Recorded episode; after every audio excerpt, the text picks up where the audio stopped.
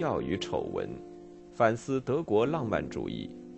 作者：吕迪格尔·萨弗兰斯基，翻译：魏茂平。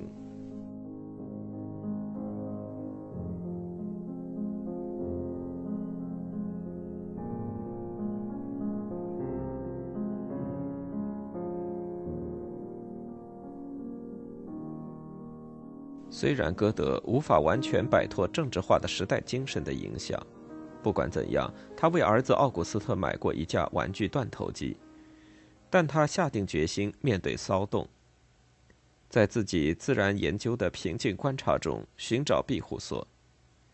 一七九一年六月一日，他就自己光学和颜色学的研究写信给雅各比。我每天更多的追踪这些科学，明显感到。以后我也许会专门从事这两种研究。以后的情况并非如此，他不愿脱离艺术和文学。对他来说，除了自然观察，艺术和文学形成了反对被煽动之时代精神的第二个堡垒。审美欢乐让我们挺直身体，而同时整个世界几乎臣服于政治苦难。他带着挑衅性的讥讽写信给有雅各宾人信念的作曲家和杂志发行人赖夏特。对另一位生活在被法国占领的特里尔的熟人，他报告说：“我们比任何时候更需要克制和宁静，而对此我们只能感谢缪斯。”当重新拾起中断的小说《威廉麦斯特的学习时代》时，他于1793年12月7日写信给克内贝克说。现在我打算并且决定，明年开始做什么，必须用力紧紧抓住什么。我想那将成为我晚年的小说。尽管对歌德颂扬备至，但浪漫主义作家对他退出革命历史之举并不一致赞同。弗雷德里希·施莱格尔在其著名的《雅典娜神殿》的一则片段中，将歌德的《威廉·麦斯特》、费希特的知识学与法国革命相提并论。并将其理解为一种革命倾向的表达，认为正因为这种倾向并非喧哗的和物质的，所以更具持久力。诺瓦利斯对此不以为然，他认为歌德的《威廉·麦斯特》中的寂静主义产生出诗意枯窘之效。他称此作是一部散文式的小说，缺乏诗的大胆，而对他来说。这种大胆才符合政治世界中革命的热情。他写道：“歌德在其作品中十分朴素、可亲、惬意和有韧性。他更关注的是完全战胜微不足道之事，赋予他最高程度的光泽和舒适性，似乎启动一个世界要做某事。但是世人能够预知自己无法彻底完成此事。”启动一个新世界，不管在诗中或者在哲学里，对诺瓦利斯来说，并非意味着别的什么，只是让革命的脉动在精神的世界里起效。一七九四年八月，他带着这样的革命情绪给弗雷德里希·施莱格尔写信说：“今天人们不该过于挥霍‘梦幻’这个标题。十年前还被逐入哲学疯人院的东西，在实现自生。”大约同时，当歌德将文学选为针对革命的避难所，而浪漫主义作家尚在热情欢庆革命之时，希勒感觉到革命的挑战要发展一种新的审美理论。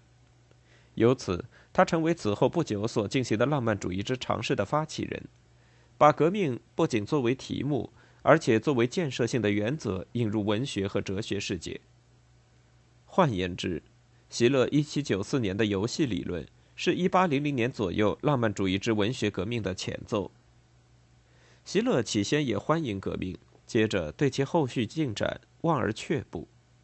一七九二年的九月大屠杀，当几乎两千人被巴黎暴民杀死，当国王被处决后，他开始构思一个审美的药方，他该帮助人们获得驾驭自由的能力。人们尚不具有这样的能力，希勒认为，革命的肆无忌惮。已使之得到足够的证明。粗野和无法无天的冲动，在市民秩序的约束被解除后得到释放，以无法控制的狂热急于获得兽性的满足。受国家压迫的人并非自由人，他们只是国家拴在友谊的链条上的野兽。作为对法国革命的回答，席勒进行了一项要求甚高的尝试，以一场二者择一的革命，一场精神革命，去超越革命法国。席勒认为，只有艺术的游戏能够真正使人自由。首先在内心，然后倘若德国境况成熟，也在外部。他寄很大希望于艺术和文学的解放作用。第一代浪漫主义作家将能够以这个空前的审美地位的提升作为起点。席勒称法国革命为一个遇到一代感觉迟钝的人的慷慨大度的时刻。感觉迟钝是因为内心不自由。内心自由意味着什么？意味着人们不该依赖于欲望，不管是粗俗的、没有教养的。还是带着文明的狡诈顺从他。这样或那样，人始终都受其天性的控制，而无法控制自身。不过，我们难道不是生活在一个启蒙和科学的时代里，一个自由和探究精神欣欣向荣的阶段中？不，席勒说，人们不该过高的估计当下的成功。启蒙和科学仅仅证明了自己是理论的文化。对内在的野蛮人来说，这是一件外在的事物。公共的理性尚未把握和改造人的内核。该怎么做？为了外在自由而进行的政治斗争，难道不是人内在之获得解放的唯一途径？只有在政治上为自由而战，人们才能学习自由。无论如何，费希特和其他自由的朋友们将对希勒进行反驳。因为他拒绝这个我们今天所说的通过实践学习的纲领。希勒的理由是，要是人们过早的通过政治的斗争削弱或者甚至取消国家的权威性潜质，无政府主义以及自私自利的众多暴力和专横，就是其必然的结果。解体的社会不是奔向有组织的生活，而是倒退到初始国度。相反，应该在某种程度上给人打开一个自由的训练场。当那保证人的生理实存的自然国家尚且存在的时候，人们必须创造出精神的基础，而将来的自由国家就可以建立在这个基础上。人们不能先摧毁国家的钟表构件，然后发明一个新的。相反，人们得把滚动的轮子在它旋转时替换掉。不过，替换滚动的轮子这个思维方式的革命，为什么偏偏该由艺术及与艺术的交往促成？因为正是通过美，人才走向自由。当然，人们可以断言，而希勒也这么断言：美的艺术培育情感，并使之变得细腻，这也许是他对于文明的贡献。不过，希勒不满足于此。审美的世界不仅仅是使情感变得细腻和高贵的训练场。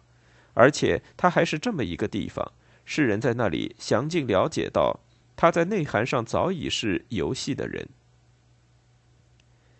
在审美教育书简的第十五封书信中，才出现上面这个句子。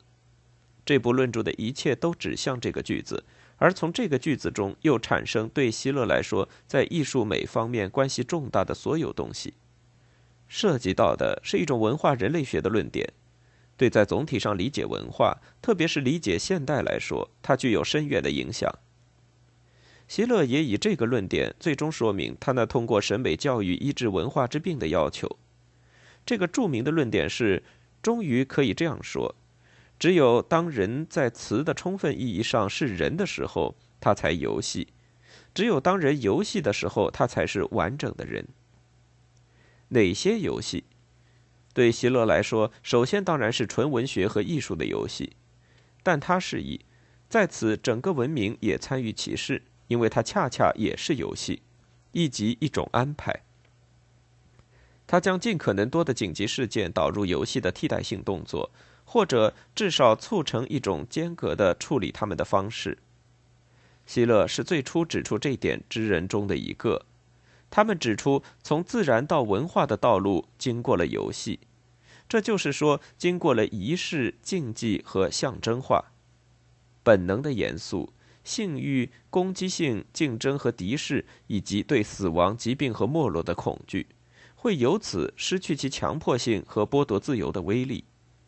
这样，性欲纯化为色情的游戏，停止那仅是兽性的本能，而真正成为拥有人性的人。同归于此的还有掩藏、诡计、装饰、讥讽也参与其事，由此产生出那种奇妙的双倍效果：人们享受着享受，感觉到感情，爱着被爱的状态；人们同时是行动者和旁观者。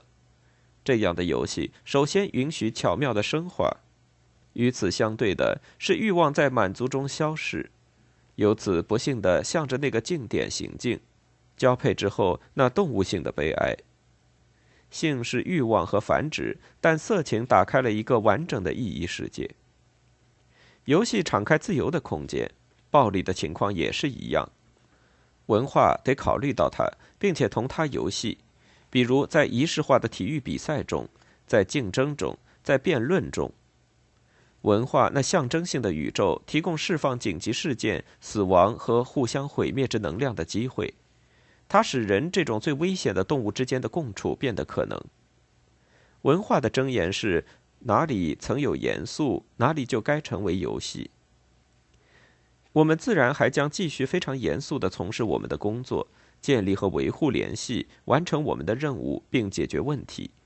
但一切取决于此，即面对那支配我们的欲望和冲动，我们要赢得一个自由的游戏空间。同属于此的，还有面对纯粹的功利考虑时的自由。市民社会，希勒说，比任何时候都更加处在功利的严令之下。他将功利描述为目的合理性和工具理性的封闭系统，一种社会机器，几乎是那种钢铁般坚硬的核桃，一种马克思韦伯一个世纪后将指称的东西。希勒写道。功利是时代的伟大偶像，一切力量都该为他服役，一切天才都该为他效忠。在这个拙劣的天平上，艺术的精神贡献毫无分量，他被剥夺了所有的鼓励，从世纪那嘈杂的市场上消失。从艺术那里，人们可以学习生命中最重要的东西：爱情、友谊、宗教，还有艺术。其目的存在于自身。从本源上讲，这些东西并非因其在功能上服务他者而具有意义。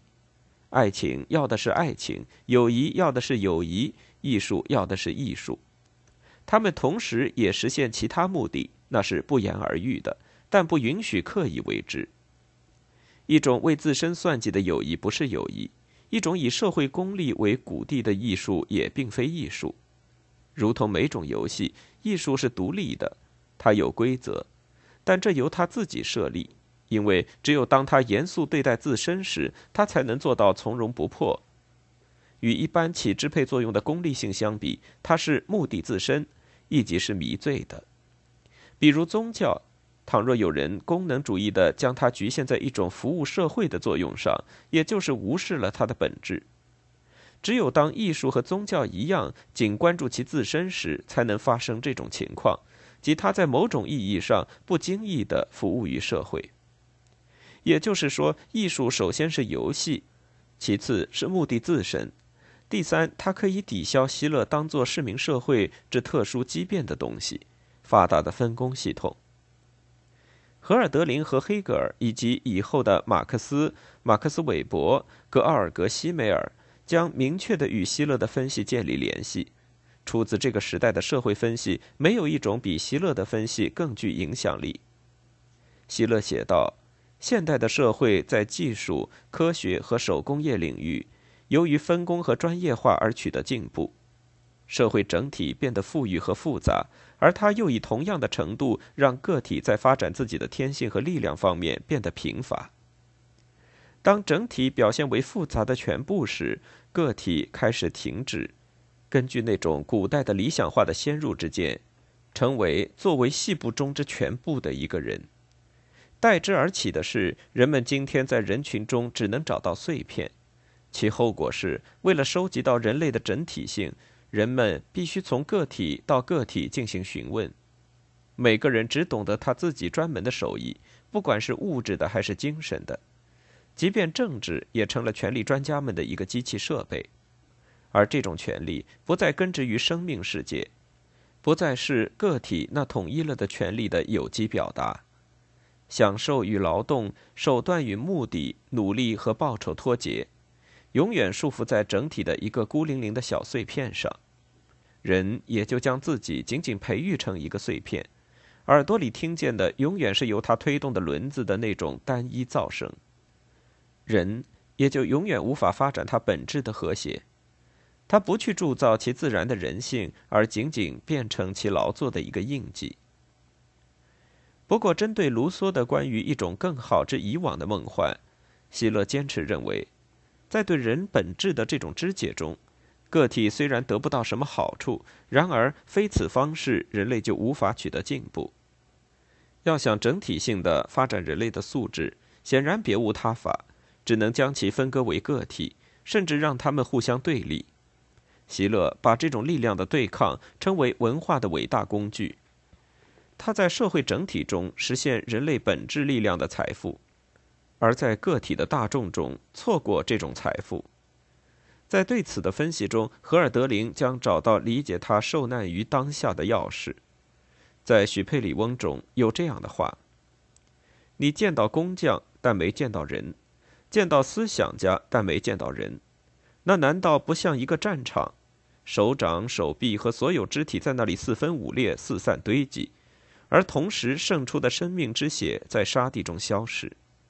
但这样的痛苦可以克服，只要这些人对一切美好的生活不是无动于衷。在法国，启蒙作为理论的文化成为纯粹的意识形态。最终，甚至正如罗伯斯庇尔的例子所证明的那样，成为理性之恐怖。这种恐怖不仅反对古老的机构，而且反对世人心中古老的信仰。而对席勒来说，碎裂和肢解正是这种现象的一个原因。以作分工的社会将人变成碎片，单纯的其劳作的一个印记。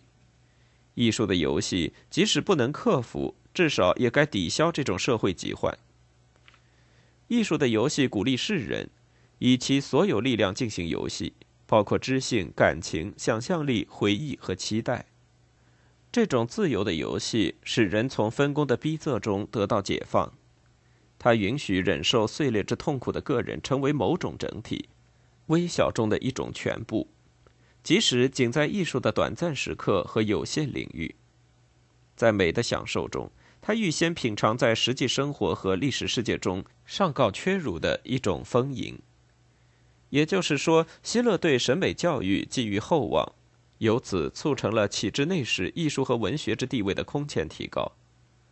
对于艺术家自治这一新的自我意识，对于伟大游戏和崇高的无功利性的鼓励，对于微小中一种整体的允诺，这一切合力推动了浪漫主义。其第一代人于是登台亮相。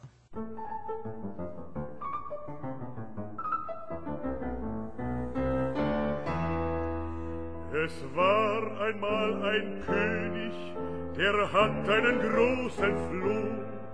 Den liebt er gar nicht wenig, als wie seinen eigenen Sohn. Da rief er seinen Schneider, der Schneider kam heran, da bis dem Junker Kleider und bis ihm Hosen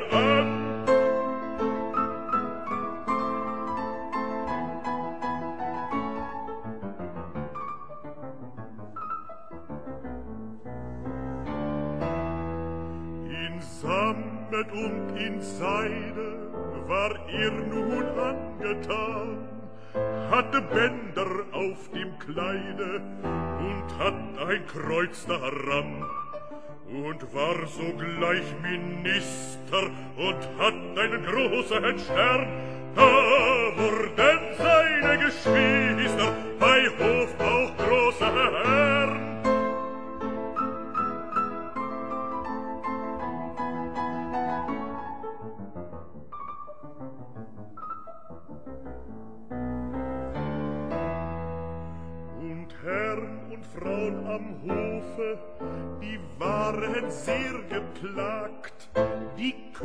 geschrien und die Zofe gestochen und genagt und durften sie nicht knicken und weg sie jucken nicht.